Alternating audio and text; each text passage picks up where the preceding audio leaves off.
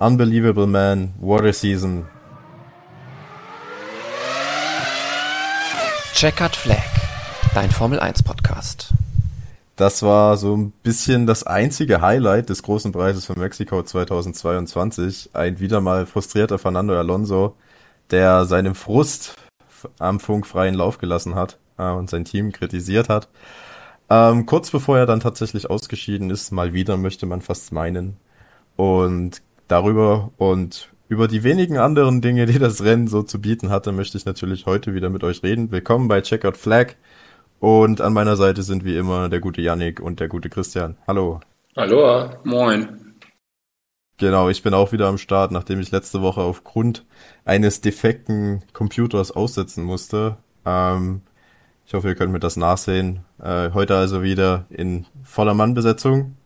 Und wir hätten uns wahrscheinlich, äh, ja, es wäre besser vielleicht gewesen, wenn ich letztes Jahr, äh, letzte Rennen, letztes Rennen da gewesen wäre und dieses Rennen vielleicht der Computer kaputt gegangen wäre, weil der Mexiko Grand Prix war wohl so ziemlich das langweiligste Rennen der Saison. Oder was sagst du, Yannick? Ich habe ähm, tatsächlich, wir haben das Wochenende ähm, nicht in Sevilla verbracht, äh, sondern in Portugal und auf der Rückfahrt äh, am gestrigen Sonntag habe ich noch stolz prognostiziert, ähm, dass in der ersten Runde fünf Autos ausfallen werden. Ähm, ja, ich hatte Hoffnung, aber bin dann doch derbe gescheitert mit der Hoffnung. Also war schon sehr zäh. Ja, ich weiß nicht, wie es euch ging, aber ich habe teilweise dann sogar auf meinem Handy rumgespielt, weil nichts passiert ist. Ähm, etwas, was ich eigentlich normalerweise nie mache, aber Mexiko 2022, das steht mittlerweile auf einer Stufe wahrscheinlich wie äh, Le Castellet 2019. Das war der, der letzte Schlaf Grand Prix. Ähm, aber ja, Chris, hast du wenigstens eine Szene gehabt, wo du ein bisschen Freude dran hattest? Oh, wo ich Freude dran hatte, hm, hm, kommt gar nicht so viel zusammen. Ähm, ich meine, das einzige Mal, wo es halt so ein bisschen ja, Tumulte gab, war halt die Szene Ricardo Tsunoda, ne? Also viel mehr war jetzt wirklich nicht los. Ich fand, es war, also es lebte halt von der Hoffnung des Rennen, ähm, dass Hamilton irgendwann die Lücke zufahren kann zu Verstappen oder halt äh, Verstappens Reifen in die Knie gehen. Nur da das halt einfach nicht passiert ist, gab es dann irgendwie nichts, was das Rennen so richtig auf ein Top-Niveau an Spannung gebracht hat. Nee, man hat eigentlich die ganze Zeit wirklich gehofft eigentlich, dass der Reifen von den Red Bulls eingeht und der Mercedes dann nochmal rankommen kann. Letztendlich muss man aber auch so fairerweise sagen, dass Mercedes diesmal die Strategie verhauen hat.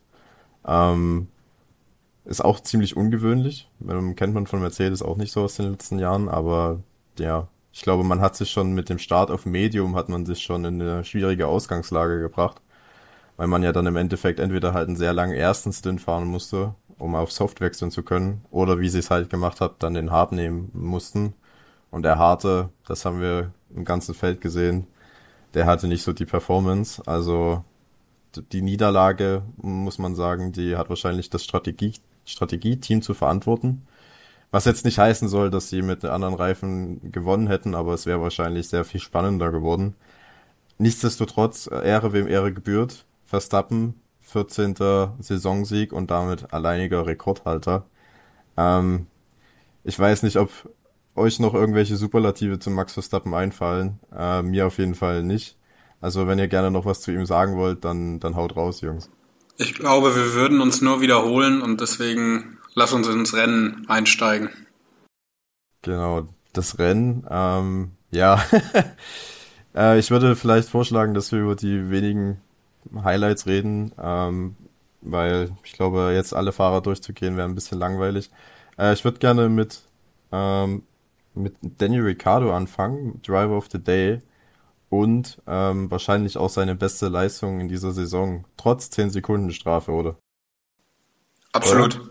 absolut. Also ähm, ja, bockstarke ähm, Vorstellung vom Australier. Ähm, leider den Zwischenfall da mit Tsunoda gehabt, das trübt, äh, trübt das ein bisschen, ähm, weil das ja absolut dumm war.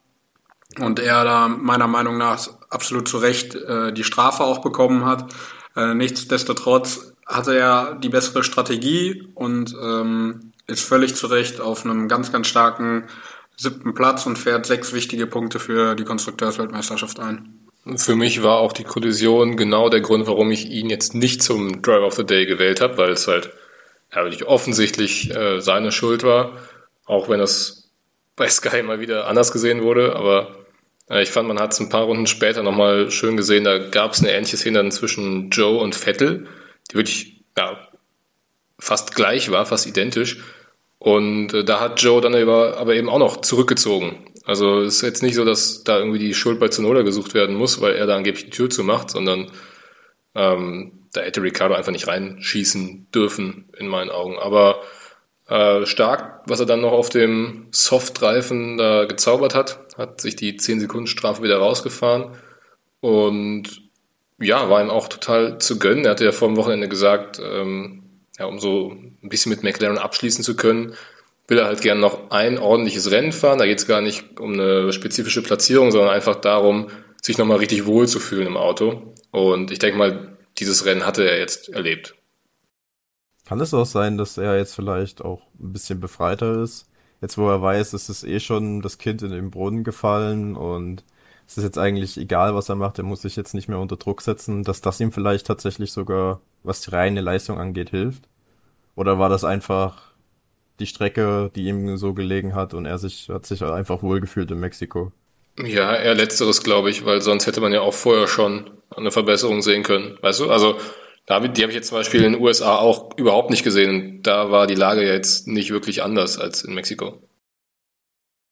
Ja, stimmt, da gab es ja noch diesen, hat er ja noch diesen Helm gehabt, wo drauf stand, uh, I want to go fast und dann war er dann irgendwie weit abgeschlagen außerhalb der Punkte. Ähm, ja, aber nichtsdestotrotz, äh, ich sehe es ähnlich. Also die Kollision geht eindeutig auf seine Kappe. Ein bisschen blöd, dass er da reinhält. Ähm, wahrscheinlich auch eher ein Anfängerfehler, muss man ehrlicherweise sagen. Äh, Zunoda hat es das Rennen gekostet. Das ist die, die Kehrseite der Medaille, was Ricardos Leistung angeht. Aber was er dann auf dem Softreifen gezeigt hat, die Überholmanöver, die er dann gegen Esteban Ocon vor allem gesetzt hat, die waren schon klasse und dann noch die 10 Sekunden rauszufahren, ähm, wird ihm sehr gut tun. Äh, und ja, vielleicht kann er ja an die Leistung jetzt mal noch die letzten beiden Rennen anknüpfen. Zu seiner Zukunft ähm, wurde, also auf seine Zukunft wurde er auch wieder angesprochen dieses Wochenende. Und da hat er auch nochmal betont, dass für ihn ja keine andere Rennserie in Frage kommt. Er möchte im Umfeld der Formel 1 bleiben und halt hoffen, dass es für ihn 2024, äh 2023, nee, 2024 war schon richtig, irgendwo weitergeht. Und äh, Toto Wolf wurde auch gefragt, hier, Daniel Ricciardo, was findet ihr von ihm? Und er hat gesagt, ja, also Daniel Ricciardo ist jemand, der es verdient hat, in der Formel 1 zu bleiben. Und ähm, ja, also es lässt, deutet vieles darauf hin, dass es der, der Reservefahrerplatz bei Mercedes werden wird. Ähm, was ja definitiv keine schlechte Option ist für ihn, oder? Ja, definitiv. Wenn er ja, wie er gesagt hat, im Umfeld der Formel 1 bleiben möchte und vielleicht auf dem Cockpit in ähm, 23 schielt, ja, dann ist das wahrscheinlich die beste Möglichkeit, äh, im Dunstkreis zu bleiben und ähm, sich äh, ja in die Notizbücher der Teamchefs zu schreiben. Ich weiß nicht, ob ich da so mitgehen würde. Ähm, ich kann es natürlich verstehen, dass er da drin bleiben will im Zirkus, aber ich weiß nicht, also Ne, irgendwann kommt halt auch der Punkt, wo du vielleicht einfach lieber aufhören solltest, bevor du anfängst, dir deine Legacy irgendwie kaputt zu machen. Ähm, und nicht, dass ich ihm nicht mehr zutraue, noch schnell zu fahren oder schnell zu sein, aber ähm, ich weiß nicht, klar, letztendlich kann es nur er entscheiden und nur er weiß, was er wirklich will, aber ich denke halt, dass seine Tage in der Formel 1 gezählt sind. Ja, er wurde auch darauf angesprochen, ob es nicht klüger wäre. Ich meine, er ist ja jetzt auch nicht mehr der allerjüngste Fahrer, sich vielleicht nochmal auf eine andere Rennserie zu konzentrieren und dort vielleicht einen Titel zu gewinnen. Und da hat er aber gesagt, wenn er sich jetzt äh, Fernando Alonso oder auch Lewis Hamilton anschaut, die ja dann doch noch äh, deutlich älter sind als er und sieht, wie die performen, dann hat er das Gefühl, dass er dazu auch noch fähig ist. Also er spürt quasi noch diese Leistungsfähigkeit in sich.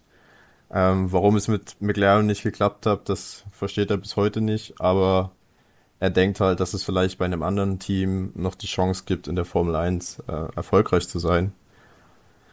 Und ich meine, er hat immerhin acht Rennen gewonnen, also zu sagen, dass er ja, ein schlechter Fahrer ist, das lässt sich verbieten, obwohl die zwei Jahre das natürlich, äh, ja, zwei Jahre wirklich sehr, sehr schlecht waren, aber wer weiß, vielleicht, wenn er nochmal irgendwo ein Cockpit findet, ich kann mir momentan nicht vorstellen, bei welchem Team, aber die Formel 1, da kann alles passieren, das wissen wir alle. Vielleicht kann er wirklich nochmal der alte Ricciardo werden und wenn er selber sagt, er fühlt das noch in sich, dann denke ich, ist es wahrscheinlich richtig für ihn zu sagen, okay, ich versuche alles nochmal einen Fuß in die Formel 1 zu bekommen. Aber letztendlich werden wir das alles sehen. Ähm, was ihn vielleicht ein bisschen Mut machen könnte, ist der Fall Nico Hülkenberg. Äh, geschickte Überleitung von mir. Denn der Deutsche, der ist ja bekanntermaßen bei Servus TV äh, Experte und er hat am Wochenende tatsächlich gesagt, dass er sich sehr hohe Chancen auf das Haas-Cockpit von Mick Schumacher ausrechnet. Und wenn jemand schon ja, im Fernsehen öffentlich sagt, dass er sich hohe Chancen ausrechnet, dann ist wahrscheinlich im Hintergrund schon ein bisschen mehr gelaufen. Ähm, dazu passen auch, dass es ja so Buschfunk im Paddock gibt, dass Gene Haas und Günther Steiner auf Mick Schumacher vor allem wegen dem Medientrubel, der mit ihm und mit seinem Nachnamen einhergeht, keine Lust mehr haben. Und es deutet sich darauf hin, ähm, dass wir den einen Deutschen verlieren und dafür einen anderen Deutschen zurückbekommen. Falls das wirklich so passieren sollte, könntet ihr die Entscheidung von Haas nachvollziehen? Ja, puh. ich meine, Nico Hülkenberg war jetzt auch schon ein bisschen raus. Ähm, ich glaube, als Typ her ist er, ist er genauso stark wie Mick und ähm, kann man ihm nichts vorwerfen. Ähm, aber ich weiß jetzt nicht, ob man dann, weiß ich nicht, ob man nicht weiter in die Zukunft investiert. Also ich würde mir Mick, auch wenn Mick gerade keine Argumente liefert, das ist, es tut mir schwer, dann ja aus der Zukunft, dass man nicht in die Zukunft investiert, sondern dann wieder zu einem älteren Fahrer geht, der jetzt schon ein bisschen raus war ähm, der mit Sicherheit günstig zu haben wäre, aber auch nicht das Sponsorenvolumen hat, ähm, dass man dann auf Nico Hülkenberg geht. Bin ich ganz bei Yannick. Also ähm, wenn man sich gegen Schumacher entscheidet, äh, könnte ich das verstehen. Nur halt dann stattdessen Hülkenberg zurückzuholen. Ähm, nachdem man ja am Anfang des Jahres auch noch schon den eigentlich, ja, ich sag mal, zurück, was heißt zurückgetreten, aber einen Magnussen holt, der auch schon weg war vom Fenster und fährst jetzt mit zwei Oldies nächstes Jahr, äh, anstatt irgendwie, ja, wie Janik schon gesagt hat, in die Zukunft zu investieren. Ähm, wir haben in der Formel 2, ähm, ja, also ich finde, es gibt ein paar interessante Kandidaten. Ähm, ja, kann, kann mich nur wiederholen. Also ich verstehe nicht, warum man dann jetzt als Haas da mit zwei Oldies fahren möchte, die sich halt früher wirklich gar nicht ausstehen konnten. Ich weiß nicht, vielleicht haben sie es mittlerweile ähm, gerade rücken können, was da zwischen ihnen schiefgelaufen ist, aber das wäre jetzt keine Konstellation, die ich als Teamchef in der Situation treffen würde. Ja, aber könnt ihr das mit dem Medienrummel verstehen, dass das nervig ist oder vielleicht auch die Arbeit behindert, wenn ständig Fernsehteams wie Sky ja bisschen auch übergriffig äh, auf, auf den Teamchef sind, wie bei Günter Steiner. Wir haben ja dieses legendäre Interview mit Peter Hardenecke gehabt. Ähm, und ich meine, jede Woche dreht sich alles um Mick. Wann bekommt er seinen Vertrag? Wie ist Micks Leistung? Ähm, welche Fehler hat Haas gemacht? Äh, welche Fehler hat Mick gemacht? Ähm, ist der Teamchef eine, äh, also ist das der richtige Teamchef? Hat er vielleicht einen falschen Charakter? Das waren ja alles Diskussionen, die dieser Saison geführt worden sind. Und ich kann mir schon vorstellen, dass das vielleicht für die Arbeit eines Teams nachteilig ist. Also könnt ihr dem Argument was abgewinnen oder sagt ihr, dass das einfach eine, eine simple Ausrede und bei Haas hat man einfach keine Lust mehr auf Mick Schumacher? Ich finde, das ganze Produkt Formel 1 ist ein großer Zirkus. Wir haben seit diesem Wochenende vielleicht nicht mit, mit dem gleichen Thema, aber äh, ungefähr das gleiche, der gleiche Dunstkreis bei Red Bull. Ähm, ich finde, es ist selbstverständlich, dass Medien ähm, Druck ausüben irgendwann mal und auch kritisch berichten können. Ähm, ich habe es, glaube ich, schon mal in der Thematik um Günther Steiner gesagt. Ich kann verstehen, dass er ähm, das nicht in Ordnung findet. Ähm, nichtsdestotrotz muss er das aushalten oder muss ein Team das aushalten können, wenn ein kritischer Kommentar oder ähm, wenn dort eine Person steht, die dem Team nicht gefällt, dass trotzdem Antworten gegeben werden müssen. Und ähm, ich finde, das ist irgendwo sind die verpflichtet dazu Antworten zu geben und das kann nicht sein, dass, dass äh, dann gesagt wird, ich gehe zu denen nicht mehr hin für keine Interviews mehr, weil die äh, schlecht über uns reden. Das ist also da ist die das die Medien für mich eine zu große Instanz. Ähm, ich finde halt auch, dass ähm, klar ist es nervig und klar muss man auch irgendwo damit auskommen, aber ich fände es jetzt gar nicht mal so daneben, wenn Haas einfach weiter die Schiene fahren würde, ja, okay, dann reden wir halt nicht mit Sky, wenn die weiter so, äh, ja, einfach parteiisch sind. Ähm, denn klar gehört Kritik am Team dazu, wie du schon gesagt hast, Yannick, aber für mich gehört halt auch die Kritik am Fahrer dazu. Und die wird ja von Sky wirklich überhaupt nicht geäußert. Und das ist wahrscheinlich das, was Haas so nervt, dass eben überhaupt nicht eingesehen wird, dass auch Schumacher viele Dinge falsch macht und nicht immer nur das Team Haas. Und dass äh, Gene Steiner dann, äh, Gene Steiner sage ich schon, Günther Steiner und Gene Haas äh, deswegen da keine Lust drauf haben. Aber ich könnte mir vorstellen, wenn Nico Hülkenberg nächstes Jahr der einzige Deutsche in der Formel 1 ist, warum sollte das dann da weniger werden? So, dann wird der Fokus von Sky ja auch komplett auf Nico Hülkenberg und Haas liegen. Und da werden die Fragen halt ähnliche sein. Könnte ich mir jetzt vorstellen. Deswegen, eigentlich hat Schumacher, sag ich mal, genügend negative Argumente geliefert, um ihn aus sportlichen Gründen nicht im Team zu halten. Deswegen äh, hat man es eigentlich nicht nötig, das als Ausrede zu benutzen. Weißt du, was ich meine, Paul? Ja, ich weiß das schon. Ich habe halt manchmal das Gefühl, ich weiß nicht, wie es euch geht, aber wenn ich mir so die deutsche Sky-Berichterstattung anschaue, ich habe das Gefühl, die hätten gerne, dass Mick Schumacher so eine zweite Schumi-Mania auslöst. Ja, klar. Ähm, wie ja, sein klar. Vater damals. Und ähm, sie pushen deswegen halt extrem den Faktor Mick Schumacher in ihrer Berichterstattung, weil sie halt auch merken, dass es vielen Leuten da draußen ähnlich geht, dass die alle auch sich wünschen würden, dass der Erfolg ähnlich stark ist wie bei äh, seinem Vater. Nur, ich habe es schon mal gesagt, Mick ist nicht sein Vater und es ist auch ein bisschen unfair und wahrscheinlich auch ein bisschen nachteilig für Mix Karriere, dass Sky und äh, alle anderen deutschen Medien, es ist nicht nur Sky, auch die Bild hatten stark, starken Mick Schumacher Fokus, ähm, dass die quasi ihn so zentrieren und dann jedes, alles was passiert, äh, sei es jetzt von ihm oder sei es halt auch vom Team, ähm, dass das alles so auf eine Goldwaage gelegt wird und alle bis ins, alles ins bis ins kleinste Detail zer, zerredet und zeranalysiert wird.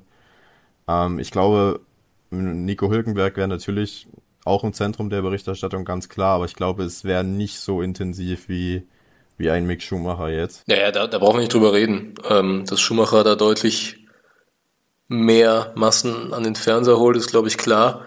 Aber für die, die halt dabei sind, wird dann trotzdem wieder der Fokus halt in erster Linie wahrscheinlich auf Hülkenberg liegen.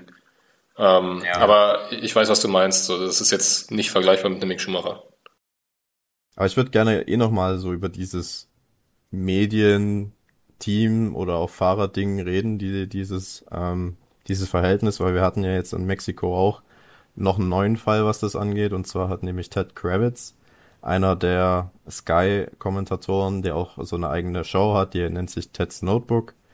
Ähm, da zeigt er dann oder spricht er dann über Dinge, die er im Paddock äh, gehört hat und kennengelernt hat und äh, macht daraus eine kleine Infoshow. Aber jedenfalls hat er im Kommentar gesagt, dass Hamilton ähm, im vergangenen Jahr den Titel äh, geklaut bekommen hat von Red Bull und Max Verstappen ähm, und damit quasi ja gesagt hat, dass der Titel von Max Verstappen und Red Bull unverdient ist.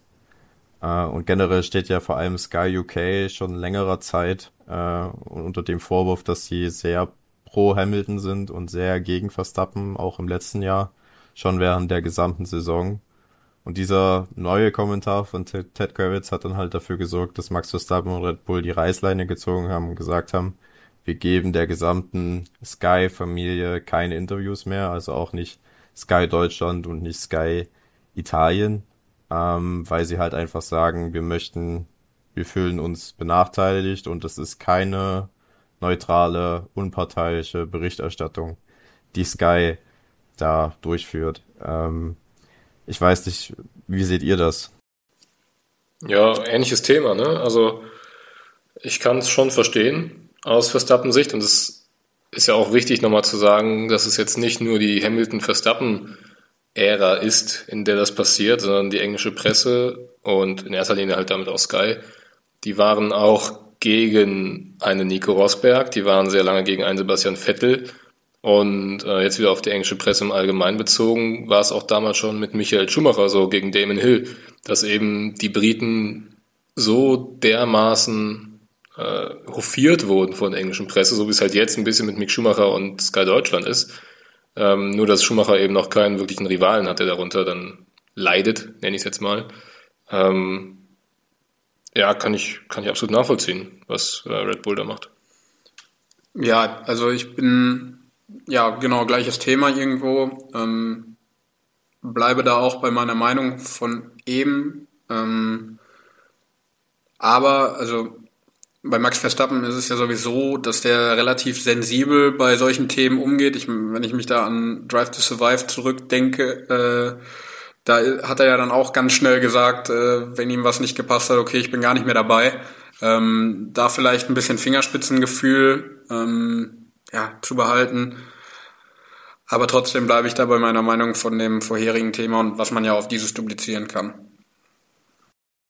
Ja, also ich würde tatsächlich sagen, dass in diesem Fall ich eher auf der Seite von Red Bull und Max Verstappen bin.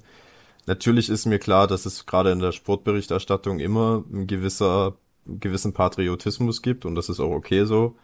Aber gerade eben, wenn man bedenkt, wie hart der Zweikampf war und wie kontrovers auch das Finale, dann zu sagen, dass ähm, ja Hamilton quasi beraubt wurde von Max Verstappen und, und Red Bull Racing, was ja de facto nicht stimmt, weil Max Verstappen oder auch Red Bull haben im letzten Rennen in Abu Dhabi ähm, keine Regel gebrochen, sondern das war ein, ein Fehler der Rennleitung. Da können beide nichts für und damit halt zu implizieren, dass Max und Red Bull quasi die Bösen sind und den guten Lewis Hamilton da den Titel geklaut haben.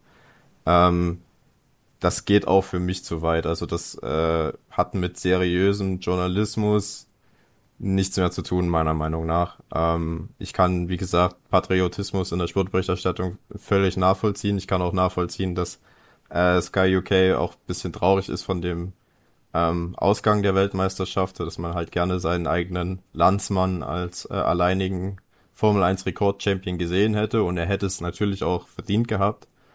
Aber ich glaube, ein bisschen sportlich fair muss man dann auch sein und man muss halt auch die Leistung ähm, der Konkurrenz, wenn man es so nennen darf, anerkennen. Ähm, aber was ich halt auch überzogen finde, ist die Reaktion von Red Bull Racing und Max Verstappen, weil es geht wohl mittlerweile so weit, dass man bei Red Bull, das sagt zumindest so ein bisschen der Buschfunk und auch auf Twitter gibt's die Gerüchte, dass man bei Red Bull so lange keine Interviews mehr geben wird bei Sky, bis Ted Kravitz halt entlassen wird. Ähm, das heißt, wir haben jetzt hier einen richtigen Machtkampf zwischen einem Team und äh, ja, den Medien. Ähm, und ich glaube, das ist ein bisschen eine Stufe drüber. Würde einfach sagen, wenn Ted Kravitz sich äh, entschuldigt, dann würde ich sagen, schwamm drüber und es geht normal weiter. Ähm, aber jetzt quasi auf den Rauswurf eines ja auch anerkannten Formel 1 Journalisten zu bestehen, das sollte nicht in der Macht von, von einem Formel 1 Team liegen und es sollte auch vor allem nicht äh, zu einer, zu einem Duktus in der Formel 1 werden, dass Teams sagen, so, nur weil uns jetzt die Berichterstattung von, von der und der Partei nicht passt, äh, dann gehen wir jetzt in den Streik und streiken so lange, bis ähm, wir jemanden haben, der so über uns berichtet, wie wir das wollen. Das kann es im Endeffekt auch nicht sein.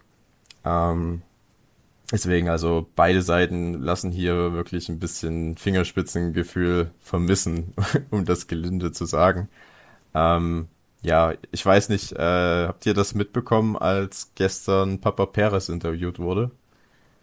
Von, von Peter Hardenecke? Da, äh, also die haben, Peter Hardenecke hat mit äh, dem Vater von Sergio Perez ein Interview geführt und während des Interviews kam ein kam ein Mann von Red Bull, hat ihm an der Schulter gepackt und hat mit dem Finger gewunken und hat ihm so zu verstehen gegeben, äh, dass er das nicht machen soll.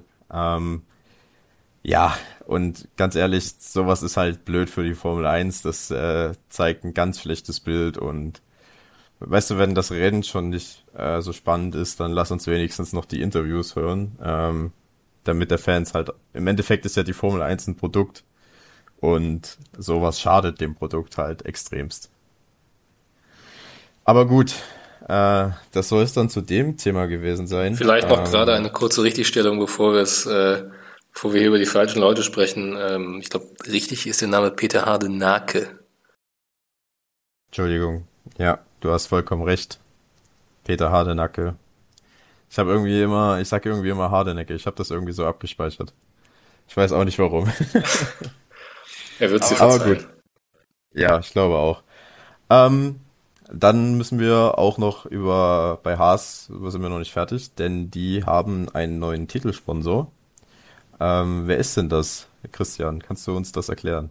Ähm, das ist, ich kann jetzt zumindest mal den Namen nennen, MoneyGram. Und so werden sie dann auch ab nächster Saison heißen. Ähm, MoneyGram Haas F1.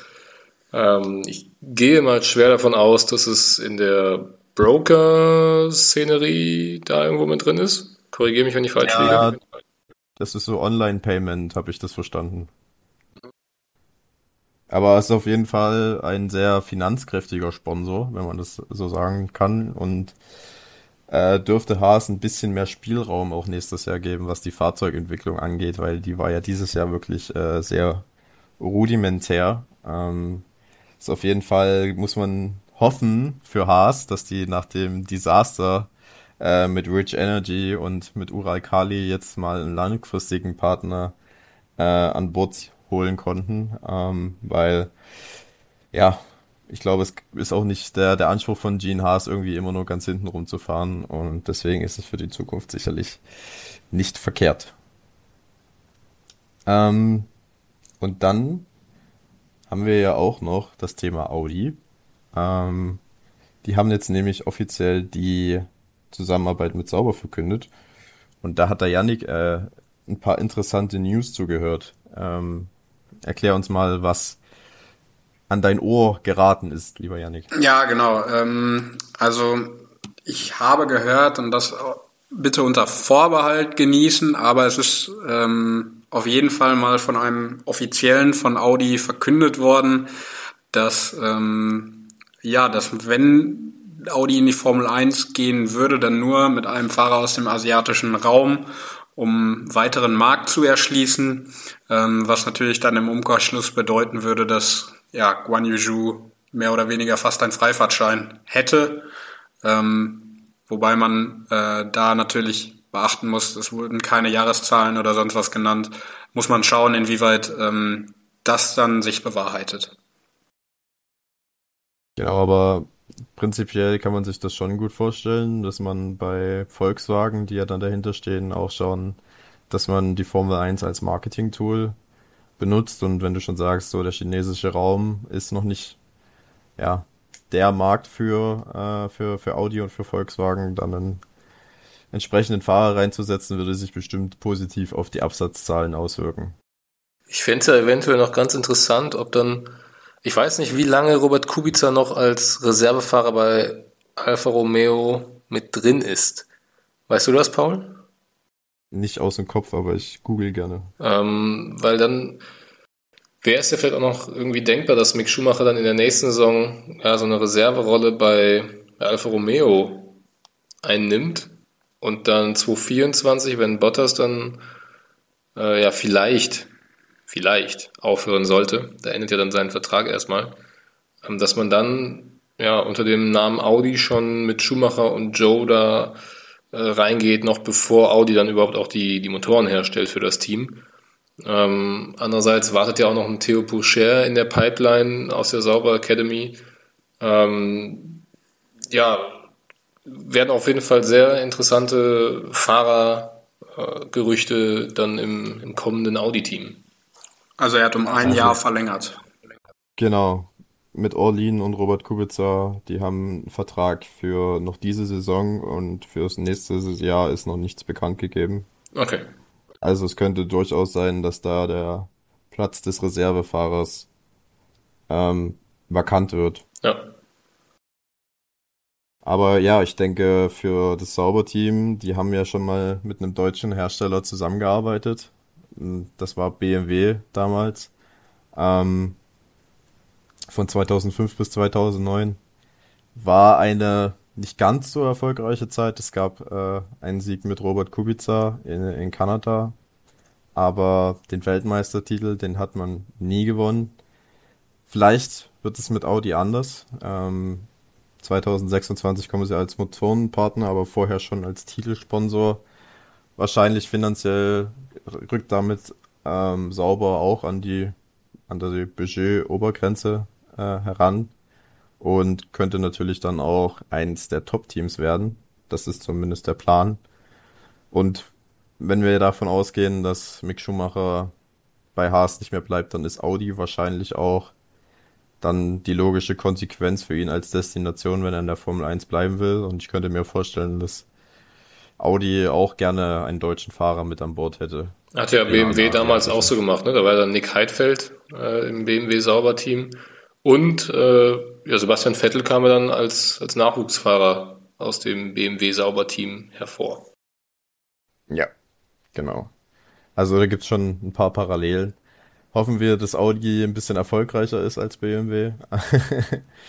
so ein Zweikampf Audi-Mercedes um den Titel, das hätte aus deutscher Sicht schon einen gewissen Reiz. Ähm, sind wir auf jeden Fall gespannt. Und da ich jetzt gerade schon die Budget, Budget-Obergrenze äh, angesprochen habe, kommen wir jetzt zum großen Thema des Wochenendes eigentlich, nämlich die Strafe für das Überschreiten der Budgetübergrenze von Red Bull ist bekannt gegeben worden, nämlich 7 Millionen Euro Strafzahlung und 10 Prozent äh, ja, weniger Zeit äh, im Windkanal und äh, bei den CFD-Datenanalysen. Ähm, manche sprechen von einem Herbenschlag, wie Tote Wolf oder auch äh, Red Bull naturgemäß. Die sagen, dass sich das schon sehr auf die Wettbewerbsfähigkeit auswirken wird fürs nächste Jahr und vor allem auch für das Jahr darauf. Denn diese 10% weniger Windkanalzeit, die gelten ab sofort für ein Jahr und fließen damit auch in die Entwicklung des Fahrzeuges für 2024 ein. Andere wie Andy Seidel oder auch Mattia Binotto sagen, dass äh, die Strafe ihnen nicht weit genug geht, weil die 7 Millionen Strafzahlungen, die sind halt unabhängig vom Budget, also die kann Red Bull äh, außerhalb des Budgets bezahlen und es wird auch nicht für ein Budget fürs nächste Jahr abgezogen. Und die 10% Windkanalzeit weniger ist halt dahingehend problematisch, weil Red Bull schon ein sehr dominantes Fahrzeug hat, was man ja zu größten Teilen ins nächste Jahr mit übernehmen wird, wodurch die Strafe wahrscheinlich nicht sehr viel Auswirkungen auf die Wettbewerbsfähigkeit haben wird, so zumindest Seidel und Binotto. Und ihr wisst, was jetzt kommt, Jungs. Auf welche Seite stellt ihr euch? Was meinst du jetzt? Seidel Binotto oder Genau, seid ihr eher, seht ihr es eher so wie Seidel Binotto, dass die Strafe zu lasch ist? Oder sagt ihr, ihr seid ihr eher Tote Wolfhorner, die sagen, dass das schon eine, eine empfindliche Strafe ist? Ähm, boah, gute Frage. Habe ich mir im Vorfeld gar nicht so Gedanken drum gemacht, ähm, sondern mir nur eine eigene ja, Meinung gebildet. Ähm, ja, was, ja, was ist denn deine Meinung? Dann können wir dich einordnen. Ja, ja, ich, ähm, ich finde die Strafe auf jeden Fall gerechtfertigt ähm, und sie wird Red Bull auch treffen. Trotzdem bin ich davon überzeugt, dass Red Bull ein genauso, ein genauso gutes Weltmeisterauto ähm, für nächstes Jahr zusammenkriegt äh, wie in diesem Jahr und äh, ja weit um die Weltmeisterschaft mitfahren wird. Also ich tue mich schwer, da ja irgendwie mich einzuordnen. Also ich finde halt diese Geldstrafe, so sieben Millionen die dann nicht mal vom Cost Cap runtergehen, das ist eigentlich keine richtige Strafe, finde ich, für Red Bull. Ähm, vor allem, wenn du finanziell gesehen äh, unerschöpfliche Ressourcen zur Verfügung hast, sind sieben Millionen halt wirklich nicht viel. Ähm, die zehn Prozent weniger Entwicklungszeit, die werden sich bemerkbar machen, aber das wird, glaube ich, dann eher so darauf hinauslaufen, dass es vielleicht dann nicht mehr fürs letzte Viertel der Saison nochmal neue Updates gibt. Aber jetzt ein grundlegend deutlich schwächeres Auto werde ich jetzt deshalb nicht erwarten von Red Bull. Also ich denke mal, es ist angebracht. Ich bewege mich da eher so zwischen den Meinungen, ähm, die Teamchefs da jetzt so von sich gegeben haben. Ähm, also ich würde mich da auf keine Seite endgültig schlagen. Ähm, ja, wie gesagt, steht da eher so ein bisschen dazwischen. Ja, man hat äh, bei der FIA ein relativ, also mit Absicht ein relativ mildes Urteil ausgesprochen. So steht es zumindest in der Urteilsbegründung. Erstens, weil der Verstoß dann wirklich nur marginal war. Also ich glaube, wenn man äh, alles, ja, da gab es irgendwie auch Steuerprobleme äh, und Pipapo, aber insgesamt läuft so ist Red Bull weniger als eine Million drüber. Ich glaube so 0,37 Prozent insgesamt vom, vom Budget Gap. Das war der erste Punkt, warum es eine relativ milde Strafe war. Und der zweite Punkt war, dass man gesagt hat, ähm, dass es halt das erste Jahr dieser neuen Finanzregeln gab äh, und es halt im ersten Jahr bei so einem komplexen Reglement immer noch äh, schwache Stellen, undichte Stellen gibt, die halt ausgemerzt werden müssen. Und äh, bei Red Bull gab es dann wohl so ein paar Streitfragen, die halt von vom Team anders interpretiert worden sind als äh, von der FIA. Und äh, man hat aber gleichzeitig darauf hingewiesen, dass das äh, ab nächstem Jahr nicht mehr der Fall ist. Also ähm, dann gilt dieser Bonus für das neue Reglement quasi nicht mehr. Ähm, ich bin da so ein bisschen bei dir, äh, Chris. Ich hätte, ich finde die 10%, was die Windkanalanzeit finde ich, äh, angeht, finde ich okay, aber ich hätte halt gesagt, so die 7 Millionen, die gehen halt bitte vom Budget fürs nächste Jahr noch ab, weil dann wäre es halt eine wirklich richtige Strafe gewesen. Ähm, für einen riesen Konzern wie Red Bull Racing und Red Bull Technology sind halt sieben Millionen wirklich nichts, vor allem weil man halt jetzt dadurch, dass man Konstrukteursweltmeister ist, auch sehr, sehr viel Geld aus dem Wettbewerb bezieht. Und da tun die sieben Millionen halt wirklich ähm, nicht weh. Ich kann mir aber schon durchaus vorstellen, dass auch die Entwicklungszeit für Red Bull Probleme sorgen wird, weil man darf ja auch nicht vergessen, es gibt ja auch dieses Reglement, dass ähm, je nachdem, wo du die in der Konstrukteursweltmeisterschaft abgeschnitten hast, desto weniger Zeit im Windkanal hast du generell. Ne? Also Red Bull hat als Konstrukteursweltmeister am wenigsten Zeit und Williams hat dann äh, als letzter in der Konstrukteursweltmeisterschaft, ich glaube, 50 Prozent mehr Windkanalzeit ähm, als Red Bull Racing und die anderen Teams liegen dann halt in Abstufung dazwischen. Und wenn man jetzt quasi von der geringsten Windkanalzeit nochmal 10% abzieht, dann könnte ich mir schon vorstellen, dass das gerade gegenüber Ferrari und Mercedes für Red Bull schon ein gewaltiger Nachteil werden kann. Also Helmut Marko hat gesagt, es ist an der Grenze zu dem, wo sie sagen können, das lässt sich sportlich verkraften, aber man, sie hat gesagt, sie dürfen sich keine Fehlentwicklung leisten. Das heißt, alles, was an Teilen in den Windkanal reingeht bei Red Bull, muss funktionieren. Und ja, das ist halt, wenn man die Fahrzeugentwicklung fürs nächste Jahr, die dürfte so gut wie abgeschlossen sein, aber vor allem für das Auto 2024 könnte das äh, ja dann wirklich äh, Probleme machen und es könnte dann halt wirklich durchaus sein, dass Red Bull 2024 deswegen vielleicht nicht ganz so gut dasteht wie beispielsweise Mercedes. Oder ja, aber, ja, aber also das ist ja bei den anderen Teams dauerhaft so, bei dem Haas oder beim Williams oder bei Alfa Romeo, so da muss jedes Jahr darf es eigentlich keine Fehlentwicklung geben, weil es sonst halt richtig weh tut. Ja, aber bei denen ist das der limitierende Faktor das Geld. ja, genau, aber jetzt war es halt eine Regelüberschreitung bei Red Bull und dann finde ich es auch absolut in Ordnung, wenn sie halt dadurch eingeschränkt werden in der Fahrzeugentwicklung. Ja, äh, ich auch, aber ich wollte halt nur nochmal erklären, dass das halt auch wirklich, ähm, die 10%, dass das halt wirklich auch eine Strafe ja, genau, ist ja. für Red Bull, ne? Weil ich könnte mir vorstellen, dass jetzt der durchschnittliche Formel 1-Fan, wenn er liest, äh, 10% weniger Windkanalzeit, dass er das vielleicht äh, nicht denkt, dass das eine große Auswirkung haben wird, aber das kann durchaus schon, ja. äh, gerade auch wegen dieser Abstufung, die es ja da gibt, ähm, schon für gewaltigen Nachteil gegenüber der Konkurrenz sorgen. Aber ich weiß nicht, ich bin auch froh, dass Red Bull das akzeptiert hat, ähm, damit wir diese Cost Gap Saga auch so ein bisschen hinter uns lassen. Ähm, weil, ja, also ich weiß nicht, wie es euch geht, aber ich fand es am Ende nur noch anstrengend. Ähm, und ich finde die Strafe, so muss man ganz ehrlich sein, glaube ich, hat die FIA im Großen und Ganzen ganz gut hinbekommen. Äh, diese sieben Millionen mal ausgeklammert, die hätten vom Budget abgehen sollen, aber ich glaube, es ist eine Strafe, mit der alle Beteiligten leben können. Ja. Ist auch, ist auch kein Thema, äh, worüber man jetzt noch Wochen oder Monate lang reden will, wie du gesagt hast. Genau, also es ist jetzt geklärt und damit ist es auch gut. Ähm, ich bin auch sehr froh, dass dann diese Thematik hoffentlich auch abebt, ob der Titel von Max Verstappen letztes Jahr gerecht war oder nicht, weil weil so wie sich das darstellt, hat Red Bull wirklich keinen großen Performance-Vorteil daraus ziehen können, geschweige denn überhaupt ein. Ähm, aber ja, drüber ist drüber, Regeln sind Regeln, sie sind jetzt bestraft worden und damit können wir das Thema hoffentlich zu den Akten legen.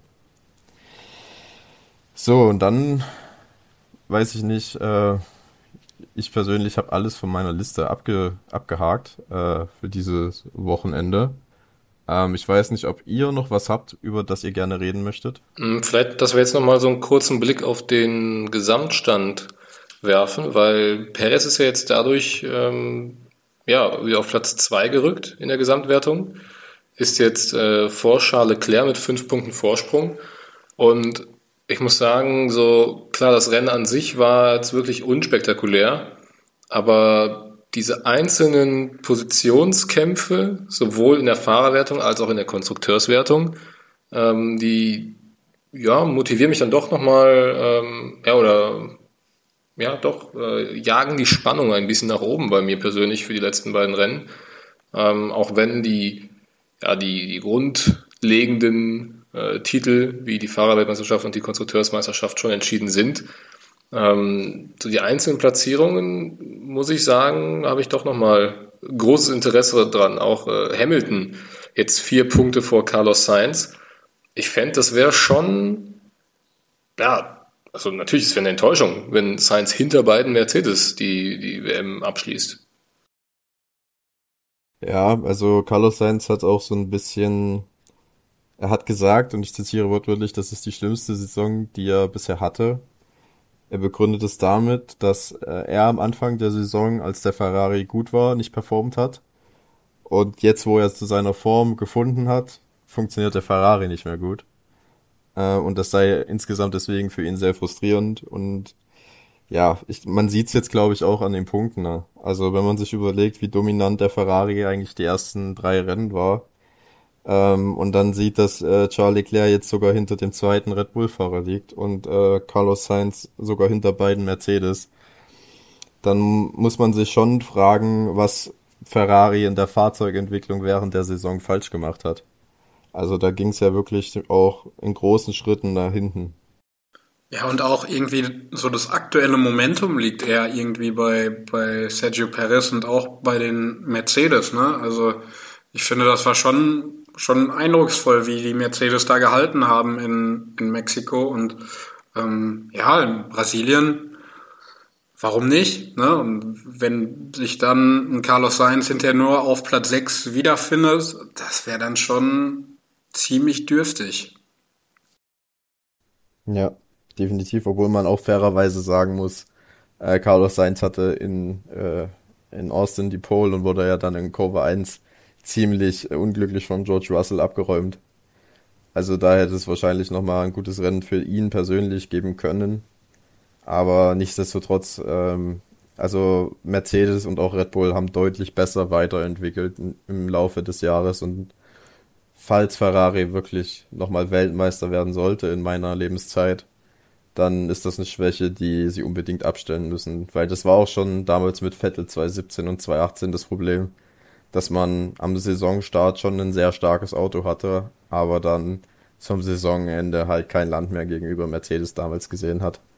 Ähm, also das ist wirklich eine, eine, eine, extrem schlimme Schwäche von Ferrari, die unbedingt ausgemerzt werden muss. Ähm, trotzdem, trotzdem finde ich, im Vergleich zu den letzten beiden Jahren, ähm, ja, also die Ansprüche von Ferrari, die zeigen ja auch, ähm, dass sie dann doch nochmal die Kurve einigermaßen bekommen haben. Sie sind natürlich noch nicht da, wo sie hin wollen oder hingehören, aber dass jetzt ein Sainz mit acht Podestplätzen dieser Saison sagt, es ist die schlechteste Saison, die er sich hätte vorstellen können für dieses Jahr. Die ähm, schlimmste. Bitte? Er hat gesagt, die schlimmste. Ja, oder die, die schlimmste. Weil, ähm, was, ich natürlich, ist. was ich auch in gewisser Hinsicht verstehen kann, dass es ähm, so formuliert, aber so, ne, also der Ferrari ist wieder einigermaßen in Schlagdistanz. Also an 2020 will man sich ja gar nicht mehr erinnern. Das war ja, das war ja fürchterlich, wo der Ferrari da unterwegs war. Ja. Aber ja, es ist halt Ferrari. Die Ansprüche an Ferrari sind immer die am höchsten. Das stimmt, ja.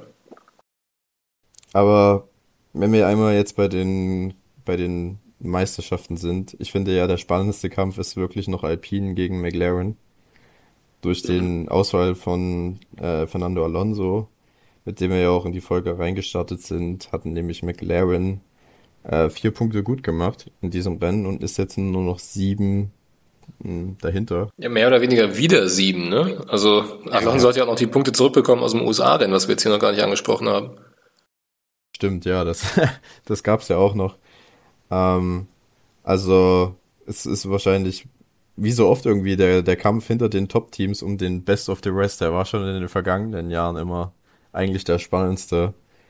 Ähm, und Fernando Alonso hat ja auch wieder vorgerechnet, wie viele Punkte er schon diese Saison verloren hat, weil er so oft ausgeschieden ist. Äh, ich weiß nicht, ihr habt das ja bestimmt auch gesehen, als er ausgeschieden ist, wie sehr er sich da geärgert hat. Ja, er hat auch sofort nach dem ähm, Rennen bei Instagram wieder einen Post abgesetzt, dass es jetzt 60 Punkte wären, die er ja. eigentlich mehr hätte auf dem Konto.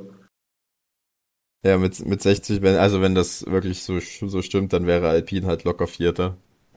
Und Fernando Alonso wäre locker Best of the West. Ähm, aber ja, also so ganz traue ich der Rechnung nicht. Nichtsdestotrotz hat er schon einen Punkt. Also wenn der Alpine wirklich jedes Jahr oder jedes Rennen durchgehalten hätte, ähm, dann wäre es wahrscheinlich ein easy vierter Platz geworden.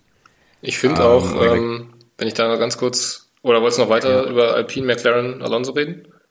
Ja, ich wollte halt noch sagen, bei McLaren ist dahingegen das Problem, dass man halt lange Zeit nur mit einem Fahrer fährt. Also das ist so ein bisschen die Krux, also jedes Team hat so eine Krux. Bei Alpine ist es die Zuverlässigkeit und bei McLaren so die Ricciardo-Performance über die Saison gesehen. Ähm, ein Ende wird wahrscheinlich der vierte Platz darum entschieden, was schwerer wiegt. Ja. Und jetzt darfst du, Chris. Ähm, ja, einfach, dass auch dann in den letzten beiden Rennen nochmal der Blick so ein bisschen auf Alfa Romeo und Aston Martin gerichtet wird, weil die trennen gerade auch nur vier Punkte im Kampf um Platz sechs in der Konstrukteurswertung. Und ich fand Aston Martin hat jetzt so in den letzten Wochen schon den Eindruck erweckt, als könnten sie diese vier Punkte in den zwei Rennen noch holen.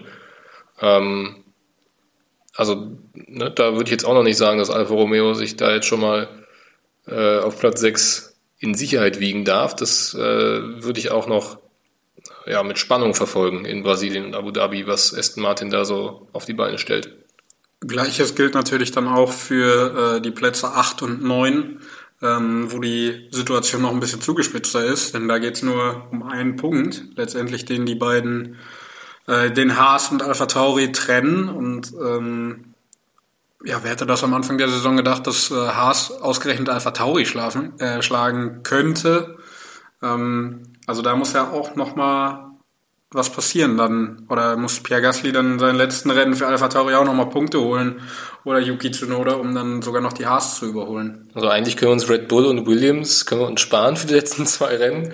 Und die anderen Teams fahren dann untereinander noch die restlichen Plätze aus. Ja, Ferrari und Mercedes, das sind auch nur 40, also nur 40 Punkte äh, in Anführungsstrichen, aber theoretisch ist das auch noch möglich. Ja, das wäre ja dann ja. wirklich der der Super-GAU, wenn Mercedes dann irgendwie in Abu Dhabi dann doch nochmal an Ferrari vorbeirutschen sollte.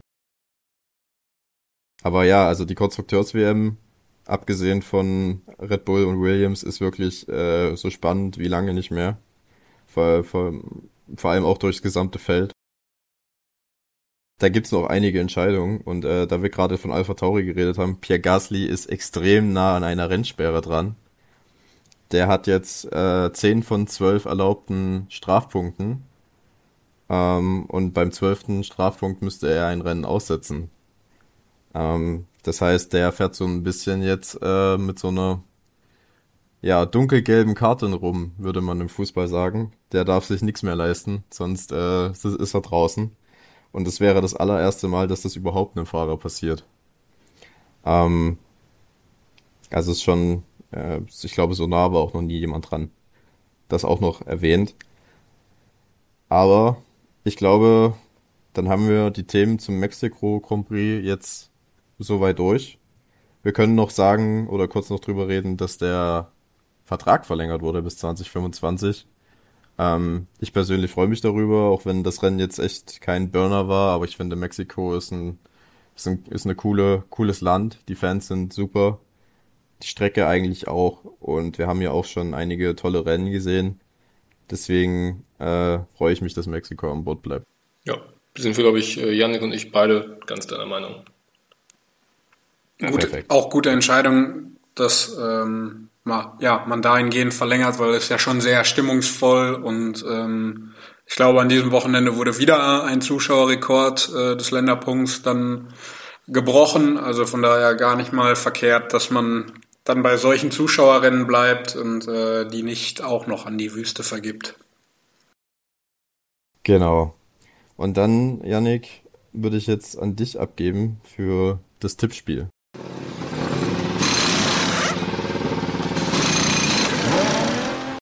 Jo, und ähm, da ähm, kann ich es, glaube ich, auch recht schnell machen tatsächlich, denn äh, Paul hat gar keine Punkte geholt. Ähm, ja.